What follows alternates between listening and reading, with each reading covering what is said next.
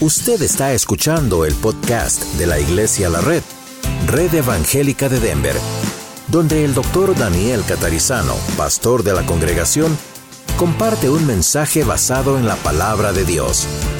Ahora abra su corazón y permita que en los próximos minutos el Señor le hable y le bendiga. Padre, te damos gracias en esta mañana por estar aquí juntos, otro domingo que ha llegado. Pedimos, Señor, que tú nos dirijas, no solo a nosotros, sino a todas las clases, para que podamos estar aquí aprendiendo y recibiendo y practicando. Te damos gracias y pedimos que bendigas todo, todo este día aquí, en la tarde, en el norte y gracias Señor porque tú nos has enviado a Jesús, tu único Hijo, para pagar por nosotros lo que nosotros debíamos haber pagado, nuestros pecados. El castigo de nuestra paz fue sobre ti, Señor Jesús, y por ti hemos sido nosotros salvados, curados, sanados y reconciliados con Dios.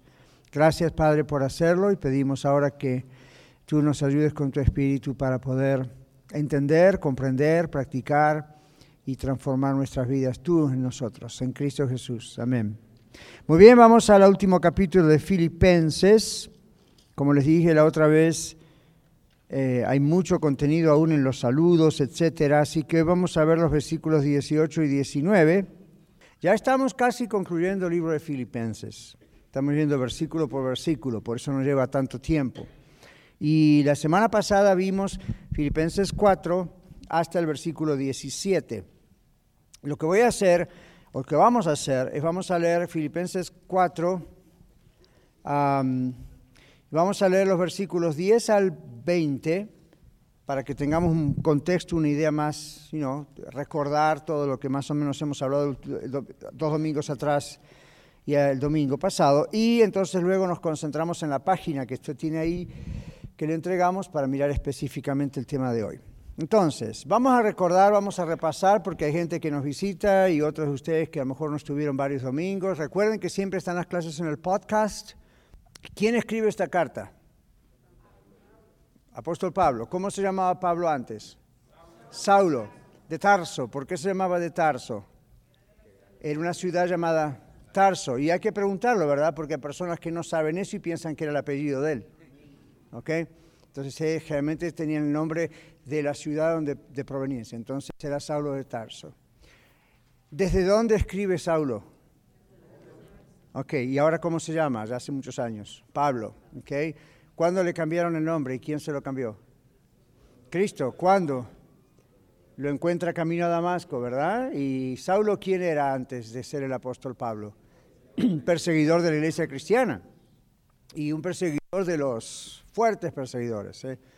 no uno que se burlaba solamente, sino que el mismo testimonio de él, en su testimonio dice, yo entraba a las casas, ¿verdad? Y, con, sacaba a la gente y si la podía matar mejor, entonces, en mis palabras. Pero este era un terrorista para la iglesia. De pronto se encuentra camino a Damasco, se aparece el Señor Jesucristo resucitado. ¿Y qué le dice el Señor? ¿Quién recuerda? Saulo, Saulo, ¿por qué me persigues? Fíjese cómo lo tomó personalmente, ¿no? ¿por qué me persigues? Y luego, ¿qué le dice? Dura cosa te dar cosas o golpes contra el aguijón. ¿Recuerdan qué le responde Saulo? Señor, primero le dice, Señor, ¿quién eres? Y Jesús le dice, yo soy Jesús a quien tú persigues. Dura cosa te da, te golpes o cosas contra el aguijón. Entonces, ¿qué responde Pablo? Señor, ¿qué quieres que yo haga. Recuerden ese yo ahí es muy importante. Recuerden eso. ¿Qué quieres que yo haga? Y entonces el Señor lo comisiona, le dice, a partir de ahora vas a ir a predicar el Evangelio de los gentiles. ¿No les parece curioso que Dios se presente así en persona a alguien y le diga, eres un terrorista, me persigues, pero vas a ser predicador? What? Es medio extraño, ¿verdad? Porque es, es medio extraño va a ser predicador porque no, creció en la iglesia se convirtió, tuvo una experiencia. Lo que pasa es que todo eso a Pablo le pasó medio de golpe, ¿verdad? Ahora, eso es una cosa que no ocurre siempre ni a todo el mundo. Esto es una cosa que ocurre a ciertas personas que Dios señala en particular sin darnos explicaciones. Y así pasó con los doce apóstoles. ¿Se acuerdan? fue y dijo, sígueme. Y es todo lo que tenemos en la Biblia. Y, misteriosamente dejaron todo y le siguieron.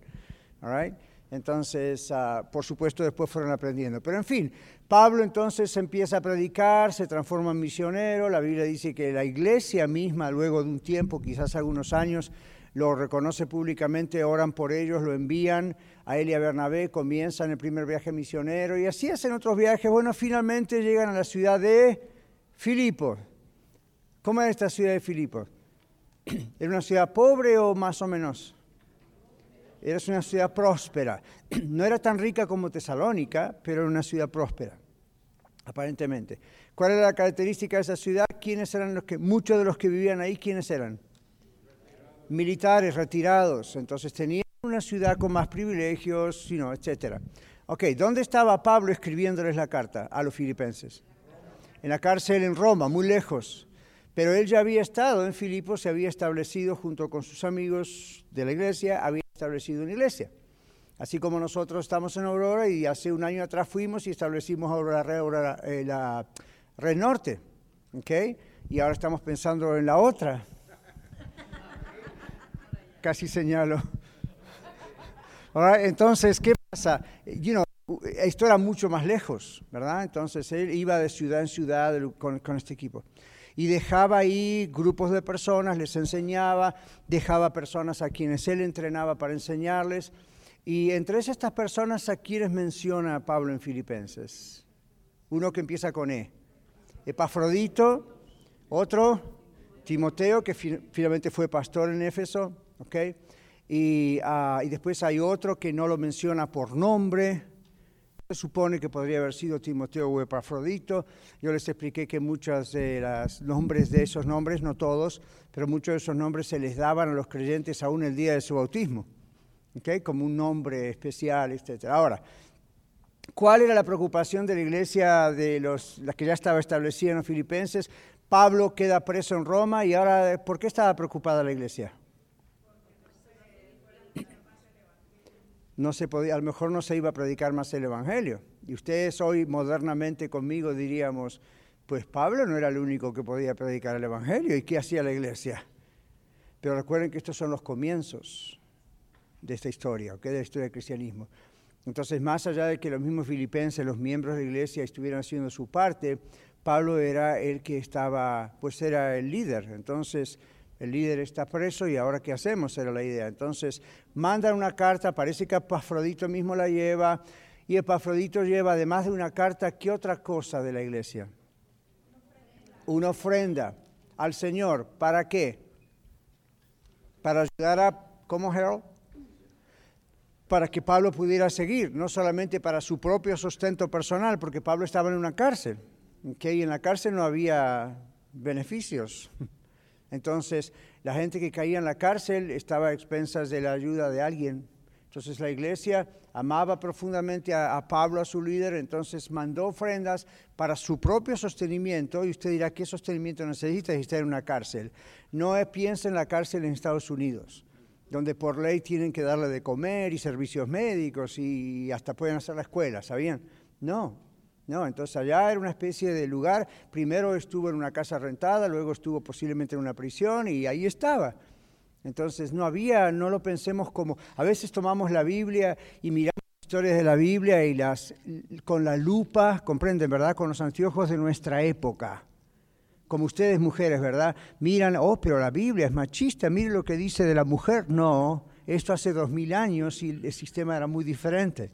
Usted ve esclavos. ¿Por qué la Biblia habla de esclavos? ¿Por qué Dios no abolió la esclavitud? Usted está pensando en la esclavitud en los términos modernos de lo que sabe que es la esclavitud o en lo que en la historia usted conoce como esclavitud, mientras esto está hablando de otra cosa, por lo general.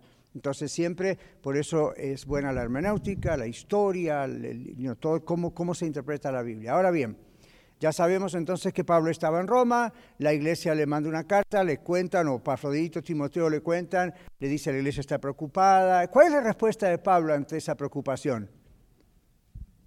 ¿Qué dice? ¿Se recuerdan que dice Pablo? Bueno, yo estoy en la cárcel, pero el Evangelio sigue, ¿verdad? Sigue, sigue, sigue anunciando. Inclusive él dice que algunos predicaban por contienda, otros por envidia, otros por quién sabe qué motivación y otros por la motivación correcta. ¿Cuál es la respuesta de Pablo a eso? ¿Recuerdan? De todas maneras, Cristo es anunciado, se está predicando y en eso yo me gozo y me voy a seguir gozando. ¿Ven? Pablo no tenía complejos de inferioridad, Pablo no tenía complejos de, no, si no soy yo, no. Él dijo, yo sé que algunos no predican con la motivación correcta, pero mientras tanto escuchan el mensaje, ¿ok? Y Dios se va a encargar de corregirlos en su momento. Eso pasa hoy en día también. No nos aflijamos cuando de pronto decimos, pero es que yo escuché que en tal denominación o en tal iglesia o la otra iglesia se escucha esto y lo otro y eso es erróneo y eso está mal. Ustedes saben que a mí tampoco me gusta. Pero en esto nos tenemos que gozar. De todas maneras, mientras estén predicando a Cristo, la gente puede ser salva igual. Después Dios manda a otros y arregla las cosas que doctrinalmente no están bien. ¿Ok? Y, eso les pasa a ustedes, me pasó a mí, nos pasa a todos. Entonces, Pablo dijo, no hay problema, yo estoy tranquilo con ese asunto.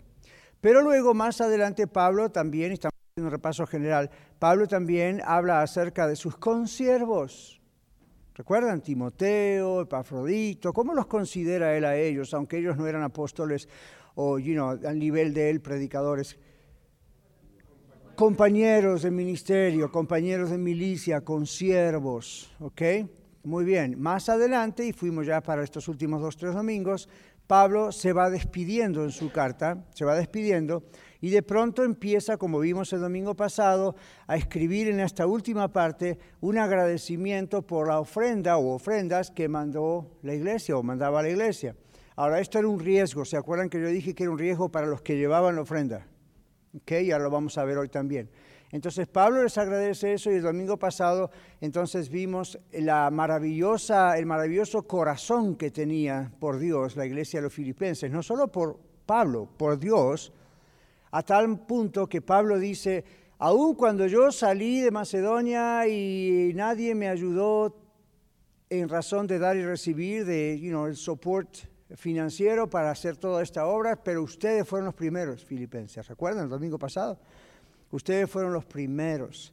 Y hablamos el domingo pasado de la importancia que tiene sostener la obra del Señor. Ahora vamos, así llegamos a la lección de hoy, versículo 18. Pero voy a leer del 10 al 20 y luego voy al 18. En gran manera me gocé en el Señor de que al fin habéis revivido vuestro cuidado de mí, de lo cual también estaba solícitos, pero os faltaba la oportunidad. Hablamos de esto el domingo pasado. No lo digo porque tenga escasez, pues he aprendido a contentarme cualquiera sea mi situación. ¿Recuerdan esa lección, verdad? No importa cómo esté la cuestión financiera, yo estoy bien. Sé vivir humildemente, sé tener abundancia, en todo y por todo estoy enseñado, así para estar saciado como para tener hambre, así para tener abundancia como para padecer necesidad. ¿Cuál era el background de Pablo cuando él estaba en Tarso? ¿Creció en un hogar pobre o rico? Rico de lujo, no solamente rico de, you know, wealthy, era rico de lujo y muy bien educado. ¿Y ahora Pablo era rico? No. ¿Okay? Porque dejó todo para servir al Señor.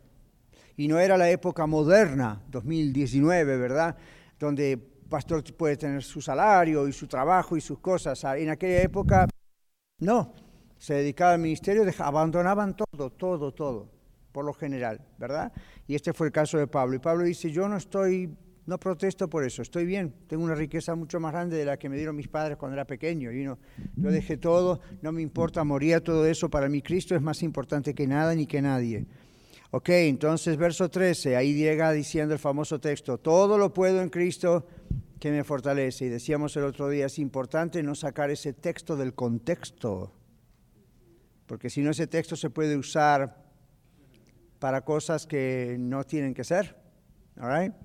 Todo lo puedo en Cristo que me fortalece. Sin embargo, bien insisteis en participar conmigo en mi tribulación. Y hablamos de eso el domingo también, ¿verdad? Y sabéis también vosotros, oh filipenses, que al principio de la predicación del Evangelio, lo que les mencioné recién, cuando partí de Macedonia, ninguna iglesia participó conmigo en razón de dar y recibir, sino vosotros solos. O sea, ya había varias iglesias que le había establecido, pero fue Filipenses la que captó primero la idea del dinero aquí. Pues aún en Tesalónica me enviasteis una y otra vez para mis necesidades. O sea, ya ni siquiera era para, bueno, a ver, vamos a la iglesia, estaban pensando en él como persona, en sustento personal. Y Tesalónica, yo les dije el domingo, era una iglesia que era muy rica en dinero y estaba en una ciudad bastante bien, ¿no es cierto? Entonces, sin embargo, los filipenses no pensaron eso. ¿Recuerdan? Domingo dijimos, no pensaron, bueno, está en Tesalónica o en Tesalónica, fine, obviamente le van a ayudar, ¿no? Dijeron, no nos importa si le ayudan o no, nosotros vamos a hacer esto. Entonces Pablo se los agradece. Verso 17, Pablo dice, yo no soy, como lo dice en el griego, alguien que anda buscando dádivas. ¿Okay? Por eso él dice aquí, no, no es que busque dádivas, sino que busco fruto que abunde en vuestra cuenta. ¿Recuerdan lo que dijimos? Nosotros nos hacemos tesoros en el cielo, como dijo el Señor Jesús, no aquí en la tierra. Aquí tratamos de vivir lo mejor posible, pero nuestro corazón está allá, entonces en el reino de Dios queremos que más personas puedan conocer al Señor. Pablo dice, pero todo lo he recibido, y ahora sí entramos en la lección de hoy. Pero todo lo he recibido y tengo abundancia, estoy lleno, habiendo recibido de Epafrodito, aquí lo menciona de nuevo, lo que enviasteis, olor fragante, sacrificio acepto, agradable a Dios. Mi Dios pues suplirá todo lo que os falta conforme a sus riquezas en gloria en Cristo Jesús. Al Dios y Padre nuestro sea la gloria por los siglos de los siglos. Amén. El verso 20 lo vamos a ver el domingo pasado, el domingo que viene, perdón, el, pero Ahora vamos a ver 18 y 19. Vamos al bosquejo, a la hojita. ¿Todos lo tienen? ¿Sí? Si no, levanten la mano y... ¿Lo tienen? Sí, muy bien. Si no, le entregamos. Muy bien. Vamos a analizar esto. Pablo dice en el verso 18, pero todo lo he recibido. ¿Qué significa eso?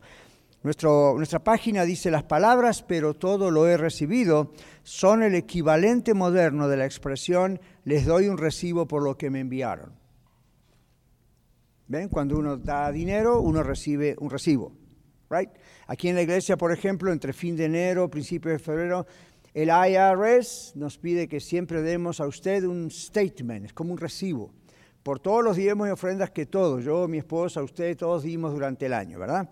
Algunos de ustedes son demasiado espirituales y nos han dicho, no, yo no necesito eso. Bueno, tíralo a la basura, pero nosotros tenemos que hacerlo legalmente. ¿Okay? Entonces, Pablo está diciendo aquí lo mismo.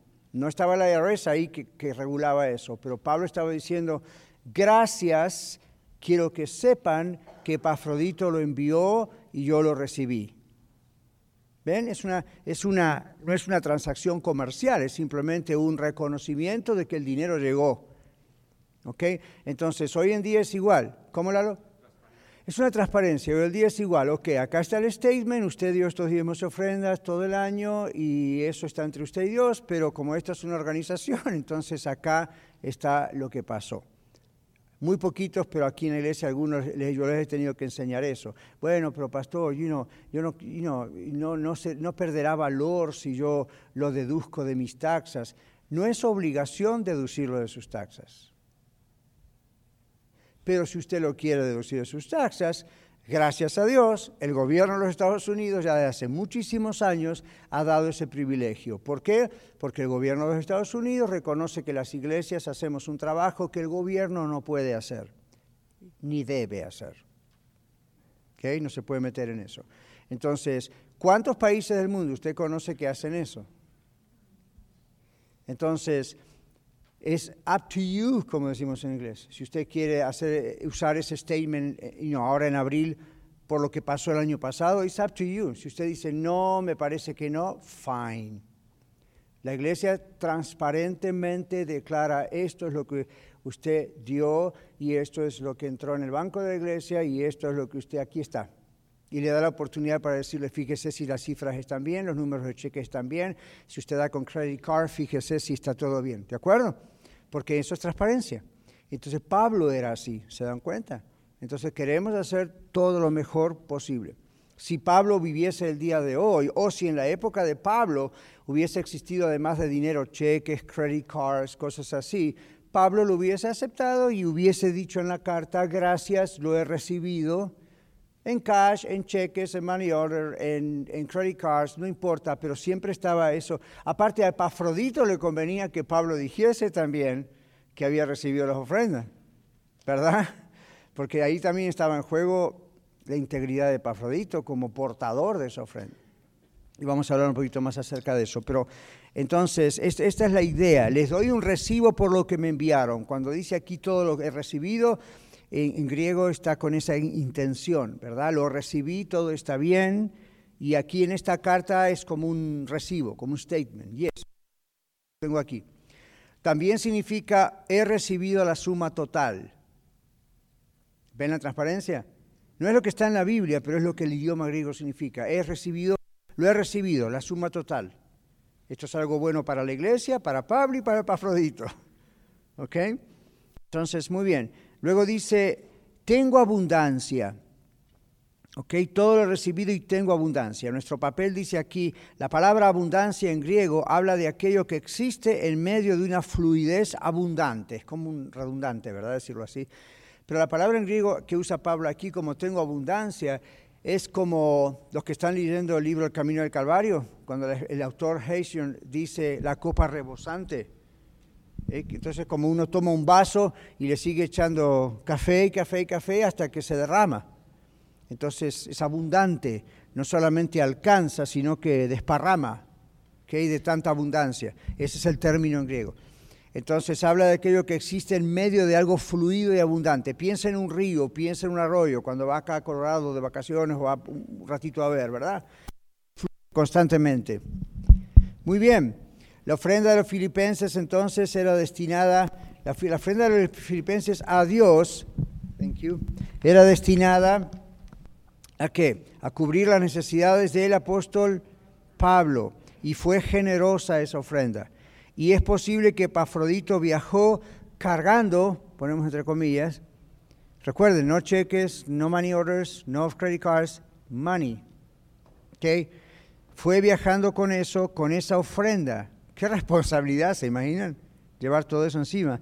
Ya que no existían en aquel entonces cheques ni tarjetas de crédito, etc. O sea que llevaba bolsas con ese dinero. Le pudo haber pasado cualquier cosa en el camino. Era muy lejos. ¿okay? No había, por supuesto, transferencia de banco a banco y cosas como tenemos hoy. Él tenía que cargar con todo eso. Esto representa la posibilidad de una situación peligrosa, les pongo acá. Qué maravillosa demostración del trabajo de Dios, el Espíritu Santo, se ve en este acto de generosidad de parte de estos ex paganos. Los filipenses eran ex paganos, adoradores de dioses falsos, y ahora eran convertidos a Cristo Jesús. Mire cómo la mentalidad les dio vuelta, eso solamente lo puede hacer Dios. No lo hace el estudio, la universidad, el, mismo Pablo no lo podía hacer. Eso es el mensaje de Pablo, que es el mensaje de Dios. El Espíritu Santo cambia la mentalidad de las personas cuando uno realmente tiene a Cristo en su corazón, claro. Un acto de generosidad dice hecho a uno en cuanto a la familia de, que cuanto a la familia de origen, como Pablo, en cuanto a la educación de Pablo y a la religión de Pablo originalmente judío, fue de alguna manera y aún era para la cultura de los filipenses en su medio ambiente tan diferente de la de ellos, diferente en el sentido de que hubiese sido algo que trabajara en contra de Pablo. ¿Qué significa eso? La gente pudo haber dicho, ya hermanos, vamos a mandarle esto, reconocemos que nosotros conocemos a Cristo gracias a Pablo, pero no se olviden que Pablo es judío, se convirtió pero de raza judía nosotros no. Ven, ¿no? No se olviden que Pablo esto y lo otro. O sea que si no hubiesen sido verdaderos cristianos, no hubiesen hecho esto. Pero porque eran verdaderos creyentes en Cristo Jesús, verdaderos cristianos entregados a Cristo, llenos del Espíritu Santo, no les importó más que este mensajero era de otra raza, había nacido en el lujo, era más educado que todos ellos juntos posiblemente, y sin embargo lo amaron, dijeron, es, es nuestro siervo, ¿verdad? Y ahí le amamos. Entonces, a veces es bueno hacer estos comentarios porque en ocasiones uno no ve estas cosas cuando lee el texto. Lo lee rápido. Ok, léalo, pero mira, hay cosas atrás que, al, mirar lo que pasa en el idioma, en la cultura, en la región, esto es más fuerte de lo que uno lee a simple vista. El peligro de Pafrodito a mandar el dinero tanto dinero, no dice la cifra, pero Pablo dice fue muy generoso y fluido, esto habla de mucho dinero, y, no, se arriesgó él. Y luego la iglesia filipense ser generosa con alguien que era completamente de otro rancho, Y sin embargo, no les importó. Recuerden que Dios dice a través de Pablo también, donde no hay judío, griego, ¿Recuerdan? Ya no hay más, en Cristo ya no hay más judío, griego, bárbaro, cita, circuncisión y circuncisión, todos somos uno en Cristo. Entonces, hoy si estuviera Pablo diría, donde ya no hay más mexicano, argentino, boliviano, americano, eh, estadounidense, japonés, chino, no, una vez que somos de Cristo, pertenecemos a... ¿Ven? Entonces, ya no miramos nosotros esas diferencias. Captamos las diferencias para no ofender. Yo les dije, hay palabras que yo no uso porque yo sé que para algunos de ustedes en sus países no caen bien. Entonces uno tiene que tratar de ser humilde y en vez de decir, hey, así hablo yo, no, no, no, no. ¿Ven? Entonces Pablo mismo decía, por amor a los demás se hizo a todos de todo para de todos modos ganar algunos, ¿ven? Entonces esa es la idea, cuando uno tiene a Cristo en su corazón, uno dice, veo diferencias culturales, ven diferencias culturales, ven diferencias aquí o allá, pero no son importantes más. ¿De acuerdo? ¿Están de acuerdo? Ahora, si no está de acuerdo, arrepiéntase. Muy bien. Solo Dios puede hacer esta diferencia en el corazón de las personas que se arrepienten y se convierten a Cristo Jesús. Ya no miraban a Pablo como un judío despreciable. Recuerden que eso todavía sigue hoy, ¿verdad? Todavía hoy hay gente que ve a los judíos y los desprecia, el antisemitismo. Y otros ven a los anglosajones y los desprecian, otros ven a los mexicanos y los desprecian, otros ven a los argentinos y los desprecian, otros ven a los uruguayos y los desprecian, a mí todo el mundo. Y no crea que eso pasa en Estados Unidos, a mí eso pasa en todo el mundo.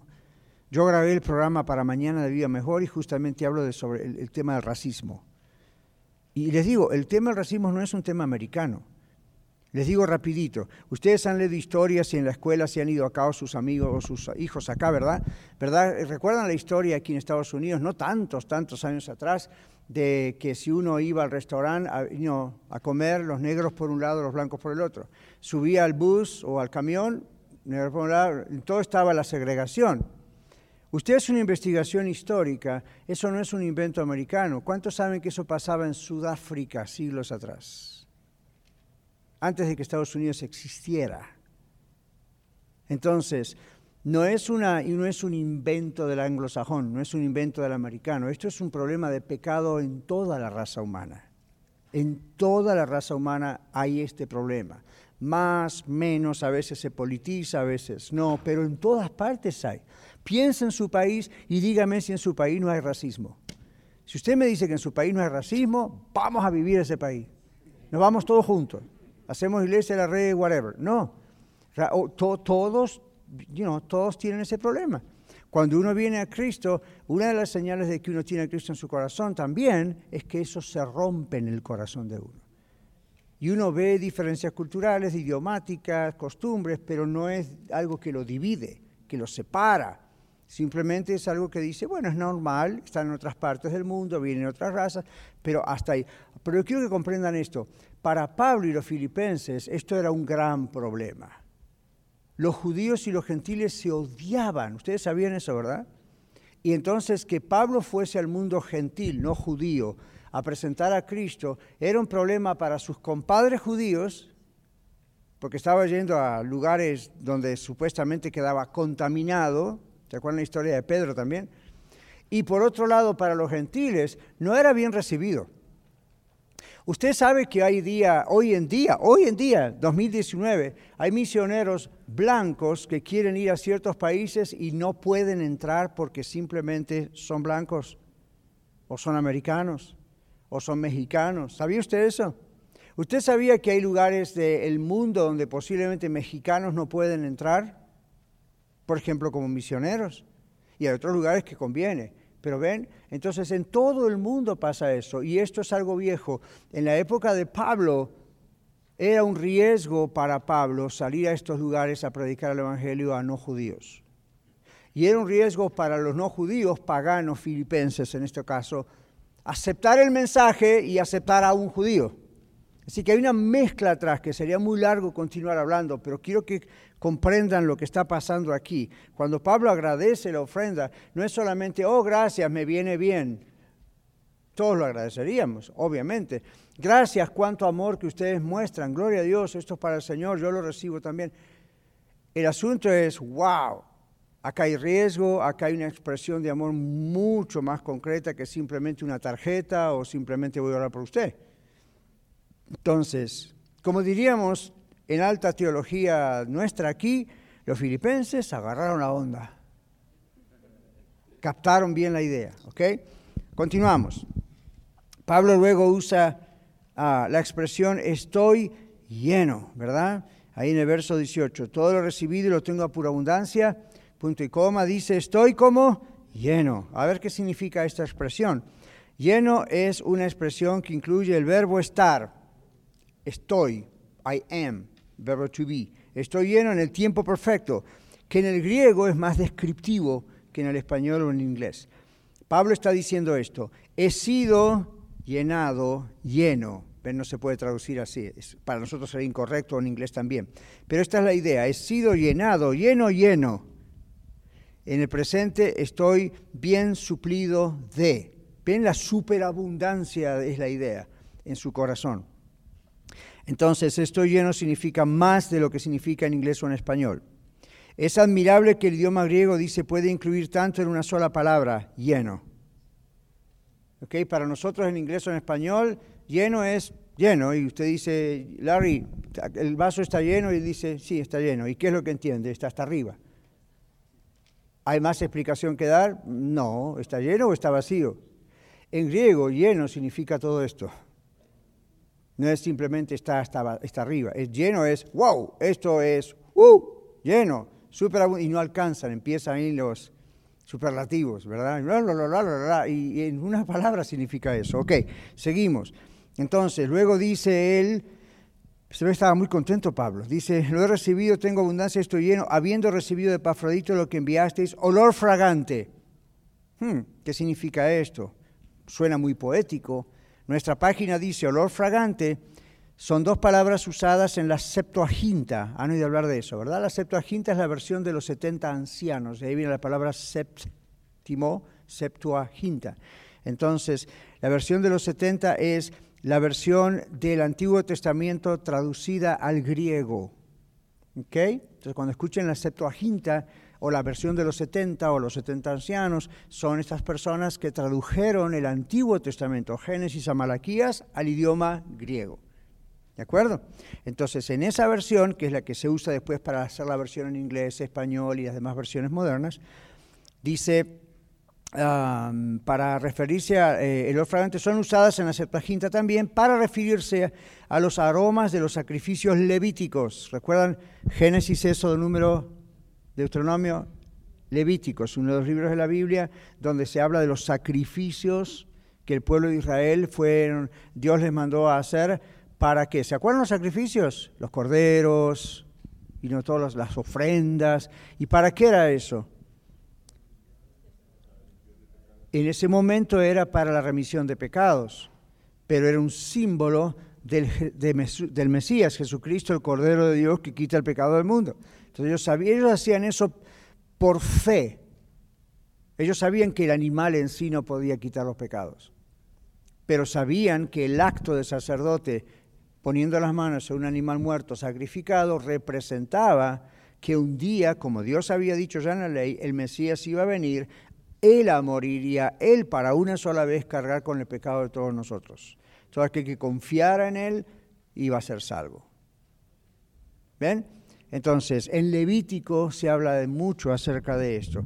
Entonces, otra vez a la Septuaginta, la versión de los 70, entonces ah, Pablo usa esta palabra olor fragante y la idea es una, un aroma que era lo que subía de esos sacrificios, como dice el libro de Levítico. La palabra sacrificio aquí es la misma, que es la que usa Pablo, es la misma palabra griega usada para referirse a esos sacrificios. Entonces, cuando los filipenses leían, oh, Pablo dice que la ofrenda que le mandamos, él la considera delante de Dios un sacrificio de olor fragante, inmediatamente captaron la idea.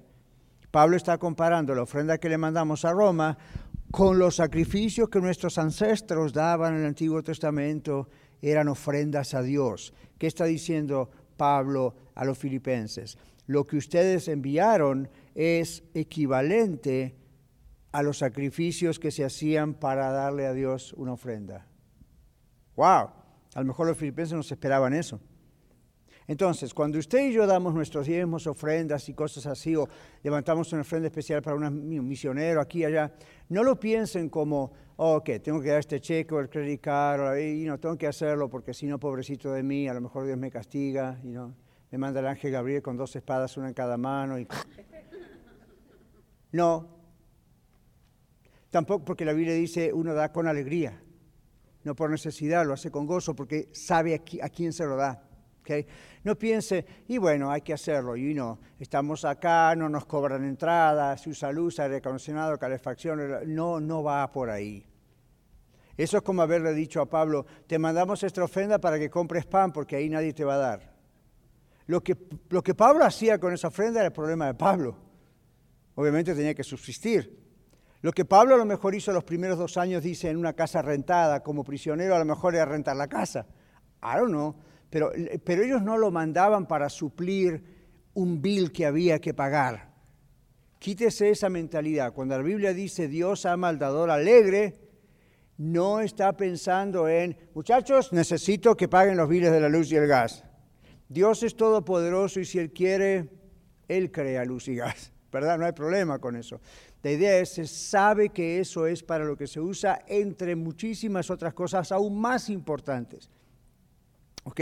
Como la extensión del, reino de Dios, en el sentido de plantar nuevas iglesias y cuantas otras cosas. Ahora, Filipenses, los filipenses cuando miran esta carta y se le lee públicamente y están escuchando que dicen, wow, la ofrenda que mandamos a Dios en las manos de Pablo para sus necesidades, Pablo, inspirado por el Espíritu de Dios, el Espíritu Santo, las está considerando como igual que las ofrendas que antes les dábamos a Dios sacrificando animales. Y en aquel tiempo lo hacían para pedir perdón por sus pecados. Y otras veces lo hacían como una ofrenda de agradecimiento. Otras veces lo hacían como hizo María y José. ¿Qué hicieron María y José cuando tuvieron al niño Jesús? Ocho días después, ¿qué pasó? Fueron al templo, circuncidaron al niño, lo presentaron delante de Dios. ¿Y qué llevaban en sus manos aparte del bebé Jesús? Llevaban una ofrenda. Pero como eran muy pobres, dice la Biblia, y no podían, entonces la Biblia en el Antiguo Testamento mostraba a los judíos diferentes ofrendas para diferentes cosas. Digamos, si yo me enojaba con Iván, tenía que pedirle perdón, después juntos teníamos que ir al templo, yo tenía que llevar una ofrenda X al templo para presentársela al sacerdote y el sacerdote de parte de mía le pedía perdón a Dios. Ese era el sistema en el Antiguo Testamento. Lamentablemente todavía sigue existiendo en algunos lugares, pero ya no es bíblico así.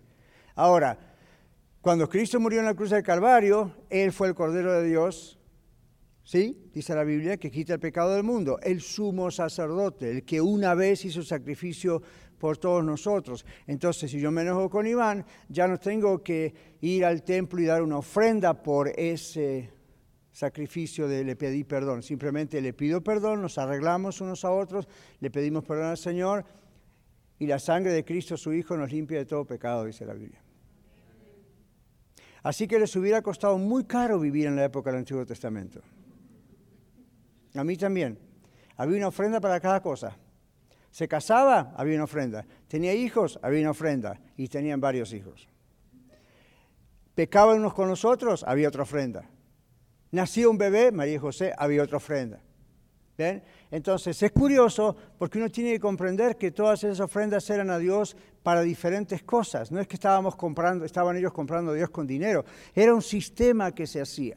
Ahora, Pablo está considerando la ofrenda que los filipenses le mandan a él a ese nivel. Es una ofrenda para Dios, dijo él aunque yo lo use en mis necesidades lógicas humanas, lo que ustedes han hecho, filipenses, dice Pablo, Dios lo está considerando al nivel de lo que él consideraba las ofrendas que él mismo impuso al pueblo de Israel para diferentes cosas.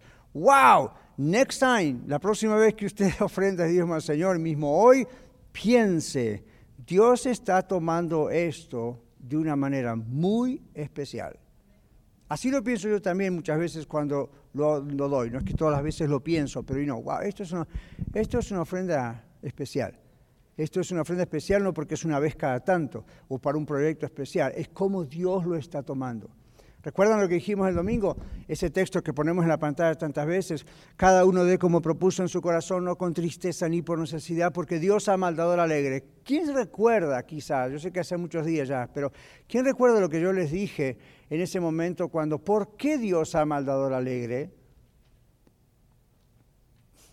¿Cómo es Dios en su forma de ser cuando Él da? Generoso, misericordioso, ¿Él da con gozo o da con tristeza? Cuando Dios le da una bendición a Harold o a, o a mí, ¿usted cree que Dios está triste por darnos esa bendición?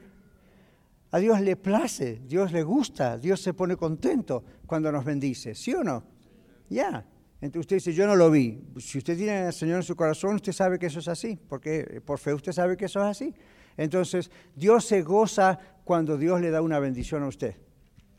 Dios le da un hijo, Dios está danzando de alegría. Dios le, da, le, aclara en la mente un texto de la Biblia y usted dice, ya, gracias Señor. ¿Sabe por qué usted está tan contento? Porque Dios está contento dentro de usted. No solo allá en el trono de los cielos. ¿Quién vive dentro de usted? Dios el Espíritu Santo, si usted tiene a Cristo en su corazón, ahí viene el Espíritu Santo a vivir en usted. Entonces, si Dios está en usted, la Biblia dice que Dios se goza con usted. Cuando usted siente gozo por algo maravilloso, no es solamente su gozo, hermano, hermana. Usted está percibiendo, Dios está gozoso adentro mío. Entonces Dios ha mandado al alegre porque Dios es generoso y da con alegría. Cuando uno aprende a dar generosamente y con alegría, los dos estamos alegres, el Señor y yo. No es que Dios ha mandado al alegre porque ya me hiciste un favor, este mes vamos a apagar la luz. Oh, come estamos hablando de Dios, no de Daniel o de usted. Es maravilloso el concepto, la verdad doctrinal de pensar Dios se alegra cuando yo doy a su obra. ¿Por qué? Porque Él se alegra dentro mío, por eso ama al dador alegre, somos como Él, estamos imitando la forma de ser de Dios. Dios es generoso. Entonces estamos imitando a Él. Y la Biblia dice que tenemos que imitar a Dios. ¿Recuerdan? Hay un texto que dice, sean imitadores de mí. Dice Dios. Pablo también dijo de mí como yo de Cristo, pero vayan derecho al grano. Dios dice, Él es generoso y Él se alegra en hacer eso. Por eso Dios ha mandado al alegre. ¿De acuerdo? Estamos imitándolo a Él. Estamos simplemente haciendo, imitando lo que papá hace. ¿Ok? Yo, sé que en otras iglesias, o quién sabe de dónde viene usted, de pronto ha tenido esas cosas, ¿no? Como, no, el pastor pedía plata todo el tiempo y siempre había alguna razón y finalmente estamos broke, ¿verdad? Oh, esta no es esa iglesia. You're safe, ¿ok? Está tranquilo. Seguimos. Verso 19. El apóstol Pablo, oh, perdón, arriba, sacrificio. Luego está la otra que dice, eh, es la misma palabra griega para usarse de sus sacrificios. La siguiente frase dice, Pablo deseaba igualar la ofrenda de los filipenses con lo sagrado de los sacrificios judíos, ¿verdad? Lo que les dije recién. Era algo sagrado lo que filipenses estaban haciendo. Cuando usted pone su ofrenda o la manda online, como ya les voy a contar hoy que tenemos una un app, una aplicación nueva, ¿verdad? Porque, well, es una manera que algunas personas nos han pedido y no lo teníamos y es más fácil para algunos darlo electrónicamente. Por ejemplo, mi esposa por mucho tiempo ha dado sus diezmos y ofrendas a la red electrónicamente. Yo no, soy más viejo, yo uso cheques. Pero, you know, de repente ahora ya tengo la aplicación en mi teléfono. Entonces, de repente, con el mismo teléfono, yo lo doy. Fine, es simplemente, no hay nada menos espiritual en eso. ¿Ok?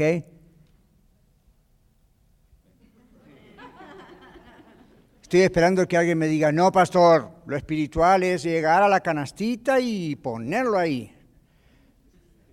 Y es, pero vivimos en una época donde usted puede hacer eso, o desde su teléfono hacerlo, o, you know, fine. El asunto es, ¿dónde está su corazón? ¿Qué es lo que usted está haciendo? ¿Ok? Entonces, va a llegar un día donde no va a haber más cash. ¿Sabían? O va a ser cuando el 666, no va a ser antes.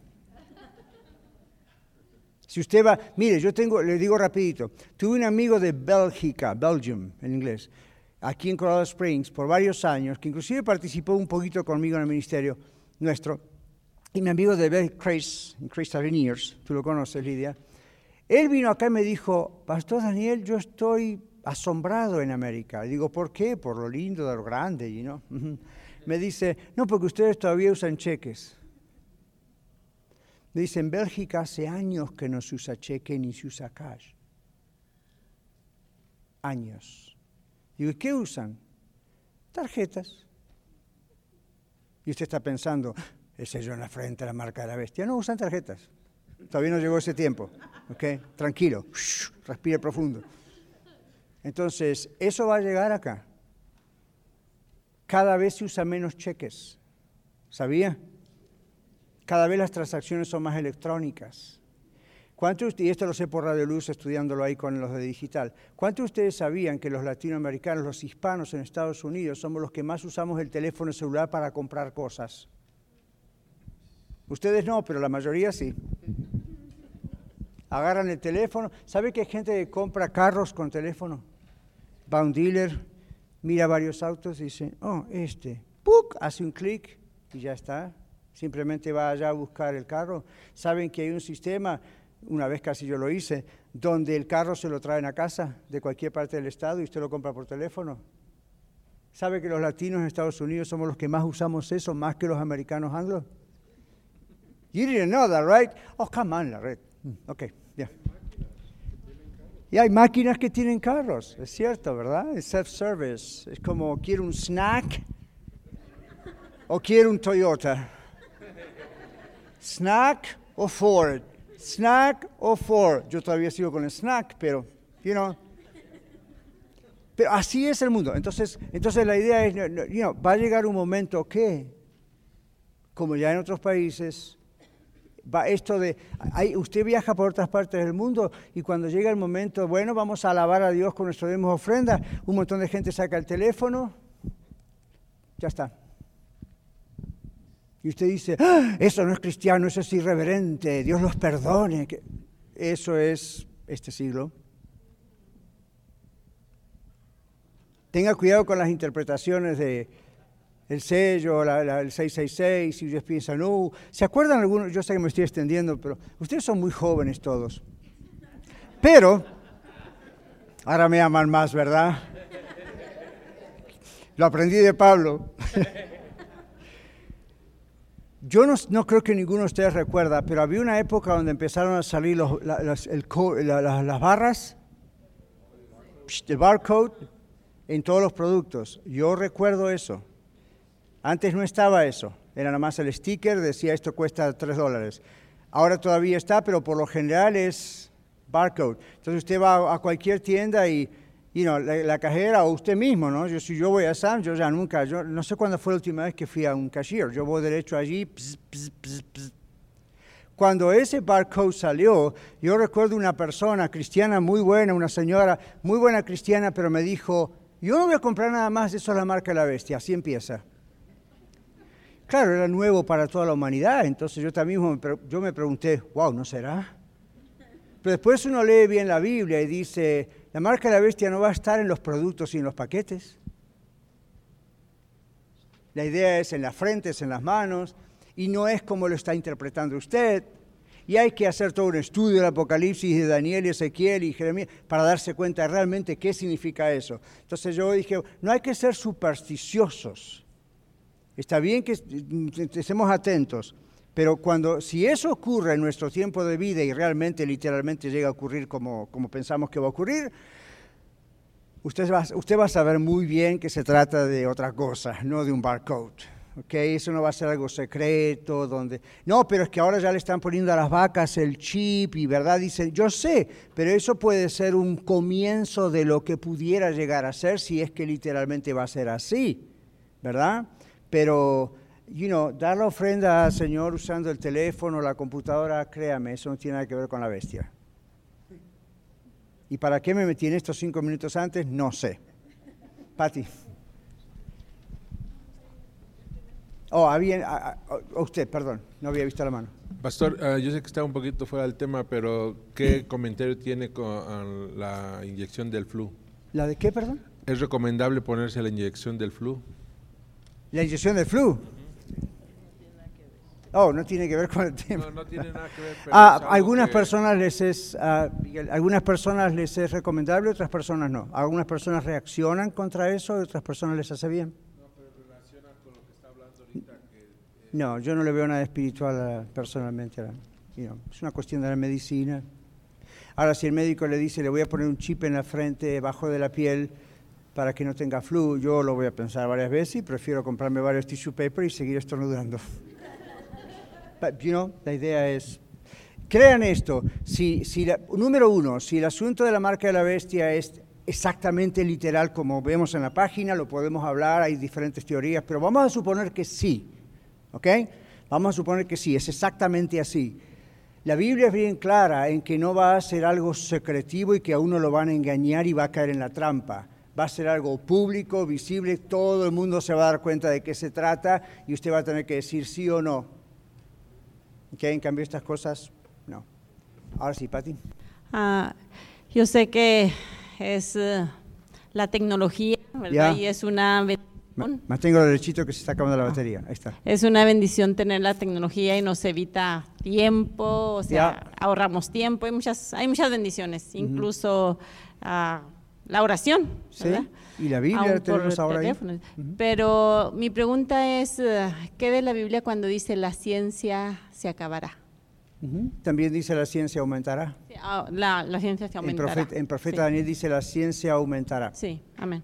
Ok, después dice las profecías, en 1 Corintios dice la profecía acabará, la ciencia acabará. Pero eso es hacia el final del tiempo. Ok, entonces en el profeta Daniel dice, la ciencia aumentará, es una profecía, ¿verdad? Inclusive dice, y observen esto en, el transporte público, Pati. El profeta Daniel dice, irán de aquí para allá y si usted lee bien el profeta Daniel, claro que es un lenguaje profético, hay que saber interpretarlo, pero usted mira eso y dice, Daniel nunca vio eso que él dice en cuanto a transportarse de un país al otro, de un lugar al otro, así. Hoy usted y yo sí. ¿Verdad? Usted y yo hoy se toma un avión y en nueve horas está en London, Inglaterra. Es- Entonces, en la profecía hay muchas cosas así. ¿Cuándo va a acabar la ciencia? Yo creo que cuando Cristo venga porque no se va a necesitar. Ya está Él. Pero también di- dice la Biblia, Dios vela por la ciencia. Hay otro texto. Sea, Él está en control de la ciencia. ¿ok? Entonces, ah, todos los instrumentos electrónicos que nos puedan ayudar a proclamar el Evangelio o a orar, o, you know, yo doy gracias a Dios que con el teléfono podemos orar. Y si usted me dice, pastor, vamos a orar dos minutos, aleluya. De otra manera no hubiese podido hacerlo.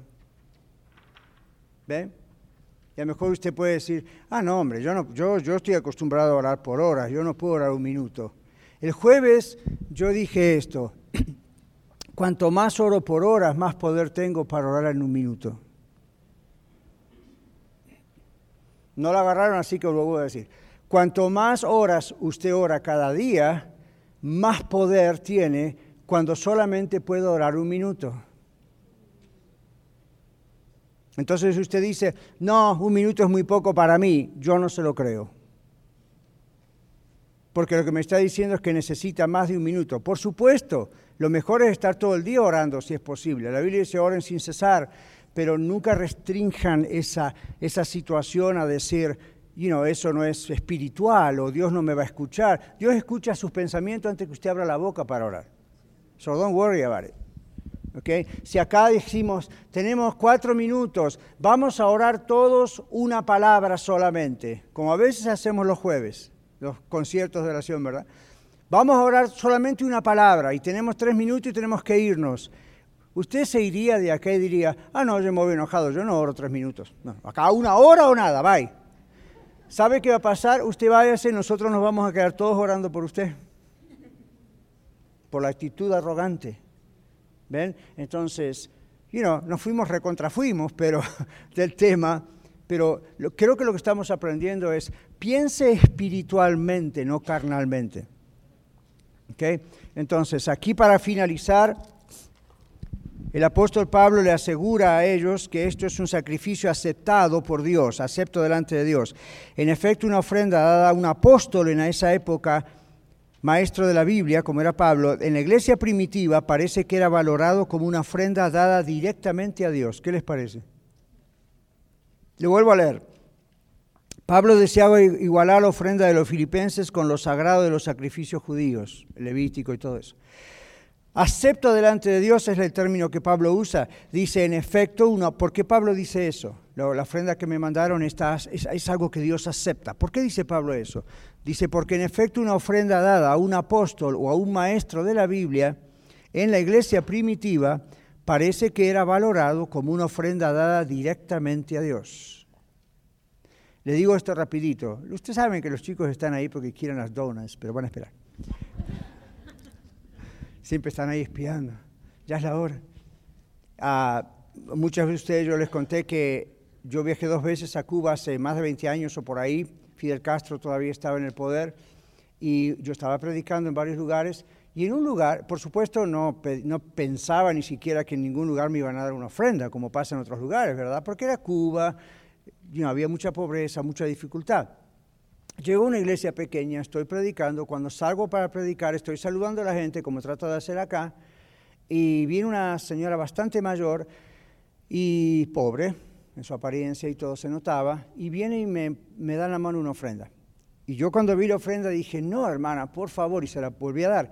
Hermana, yo le agradezco, mire, yo, yo, sé, pero yo vengo acá a darles a ustedes, yo sé que ustedes no pueden. Ella me dejó hacer todo mi speech. Y de repente me mira y me dice, ¿y quién es usted para negarme a mí una ofrenda que le doy a Dios? No me la esperaba. Esta mujer sabía que ese poco dinero cambiado a dólares no me iba a alcanzar ni para comprar una botella de agua acá. Ella no era tonta, ya, yo creo que se ha dado cuenta. Ella simplemente dijo esto, yo simplemente le quiero dar gracias a Dios, no a Daniel Catarizano, a él también, pero es a Dios, porque Dios me ha bendecido con su mensaje y yo acostumbro a darle a Dios ofrenda. Así que lléveselo a su casa. Lo que haga con eso es problema suyo, esto es para Dios. Usted nada más lo está agarrando. Ay, ay, ay, dije. Entonces, ve cómo a veces a los pastores Dios nos enseña a ser humildes. ¿Okay? Porque yo no lo hice con orgullo, pero yo dije, no, para mí era cómo yo voy a aceptar esto, esta pobre mujer. ¿Se acuerdan la mujer viuda? El Señor Jesús nos dijo, hey, a ver alguien, córrala de ahí porque pobrecita, ¿qué va a hacer? No va a tener nada después para comer. El Señor la miró como un ejemplo, no para que todo el mundo hizo lo mismo, pero ella lo hizo y el Señor Jesús ¿qué dijo? Ella dio más que todos los demás, porque todos los demás dieron de lo que les sobraba. Eso no se debe interpretar como, ah, entonces Dios no acepta lo mío porque lo acepta como una sobra. No, Dios conocía los corazones de la gente que estaba ahí alrededor. Y el Señor dice, ellos daban de lo que pueden dar. Y algunos si les alcanzaba y les sobraba daban. Dice, esta mujer dio todo lo que tenía porque de su sustento dio todo lo que tenía. Dos moneditas significa que ella estaba diciendo, yo confío en Dios, no en mis posibilidades, en mi empleo, en el hombre, yo confío en Dios. Jesús encontró el corazón gozoso de esa mujer. ¿Ven? Entonces, no debe ser ni siquiera incómodo para nosotros hablar de esto. Para mí no es incómodo hablarlo, espero que no sea incómodo para usted escucharlo. Cuando otros pastores me han invitado a la iglesia a decir, venga a mi iglesia a hablar de dinero, les digo, no, esa es su responsabilidad, no la mía. ¿Por qué tiene miedo a hablar a su iglesia en cuanto a lo que la Biblia dice? Ahora, si es su invento, tenga miedo y terror, pero si es lo que la Biblia dice, es parte de la doctrina. Yo no voy a ir a su iglesia a convencer a su iglesia de que sea una iglesia generosa, ese es su trabajo. ¿Ok?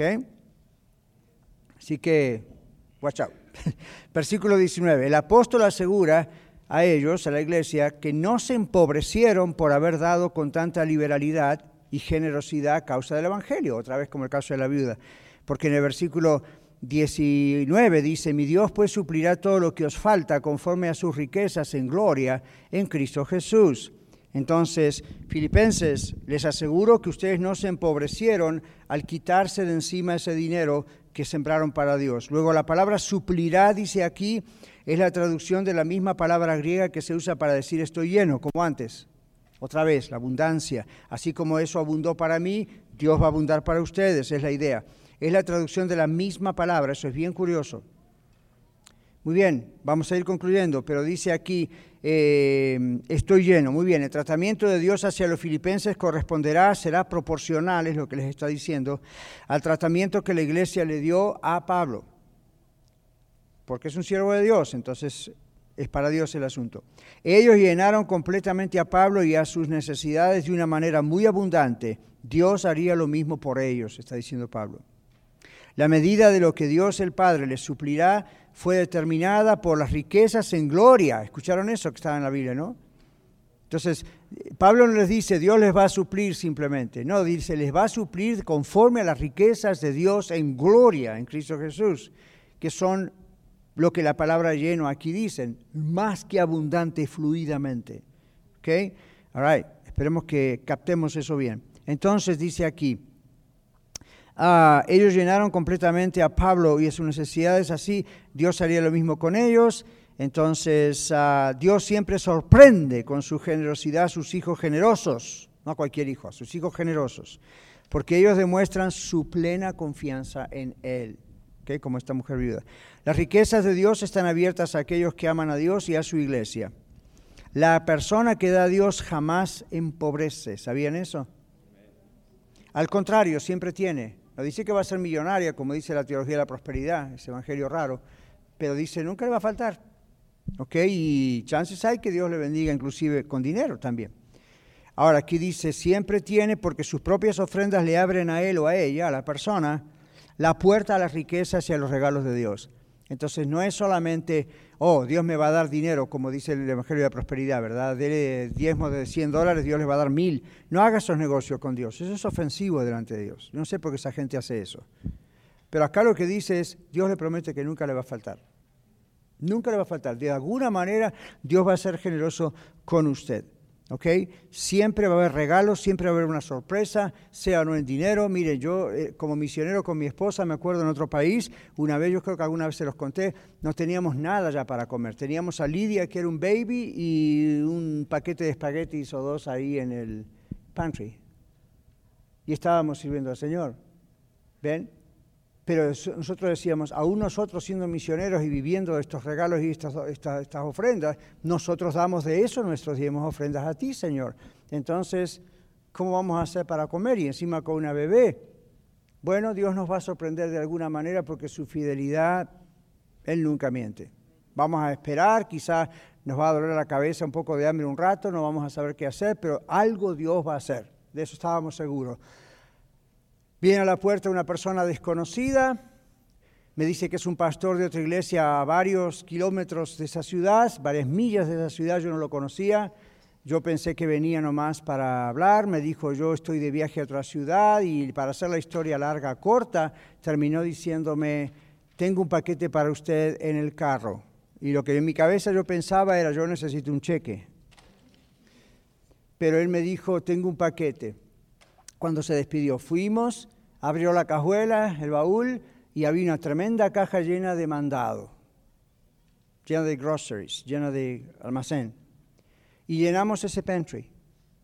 Ahora, en mi cabeza era, Dios me va a mandar dinero. En la cabeza de Dios dijo, no necesitas dinero, ahora necesitas comida. Entonces, ¿cómo va a proveer Dios? ¿Cómo lo va a hacer Dios? Otras veces perdimos nuestra aseguranza de salud, teniendo niños pequeños por varios años no pudimos pagar aseguranza de salud. En ese tiempo nadie se enfermó en la casa. Curioso, ¿verdad? Así que usted nunca sabe cómo Dios puede proveer. Nunca sabe. Lo interesante es que usted tenga fe. Señor, yo he sido fiel contigo y tú vas a ser fiel conmigo. ¿Ok? Entonces, para reflexionar en casa, hágase estas preguntas. ¿Confío yo en Dios y por eso ofrendo? Jim Wesley dijo, no es un tonto quien da lo que no puede mantener para ganar lo que no puede perder. Se va a llevar un ratito de pensar en su casa. El dinero lo podemos perder en cualquier momento, ¿o no? Dime dígame si usted tiene seguridad en algún lugar con dinero y yo, pues ahí me pongo mis centavos con usted. No, uno nunca sabe. Entonces él dice, no es tonto Pablo le diría a los filipenses, no han hecho mal, al contrario, no se han empobrecido, empobrecido. No es tonto quien da lo que no puede mantener. El dinero que usted dice, no, mejor lo retengo, no se lo doy al Señor, usted no lo puede mantener, chances hay que lo va a perder. En cambio, va a ganar lo que no puede perder. Las bendiciones de Dios no las puede perder. Henry Blackaby, autor de Mi experiencia con Dios, que algunos de ustedes van a estudiar o ya estudiaron, dice, si usted tiene un problema de desobediencia, por ejemplo en este caso del dar, usted tiene un problema de amor a Dios. ¿Vieron? El que ama a Dios siempre le obedece, inclusive en sostener su obra. Los filipenses eran excelentes en esto. Y era una iglesia relativamente nueva, ¿qué tenían? Diez años, cuando Pablo escribe esto a ellos. Señor, te damos gracias por esta lección. No te vamos a pedir que nos ayudes a ser obedientes, te pedimos que seamos obedientes. Y que nos perdones cuando no lo hemos sido y que nos dé fuerzas, claro, cuando no queremos serlo. En el nombre de Jesús. Muchas gracias por escuchar el mensaje de hoy. Si tiene alguna pregunta en cuanto a su relación personal con el Señor Jesucristo o está buscando unirse a la familia de la Iglesia La Red, por favor no duden en contactarse con nosotros.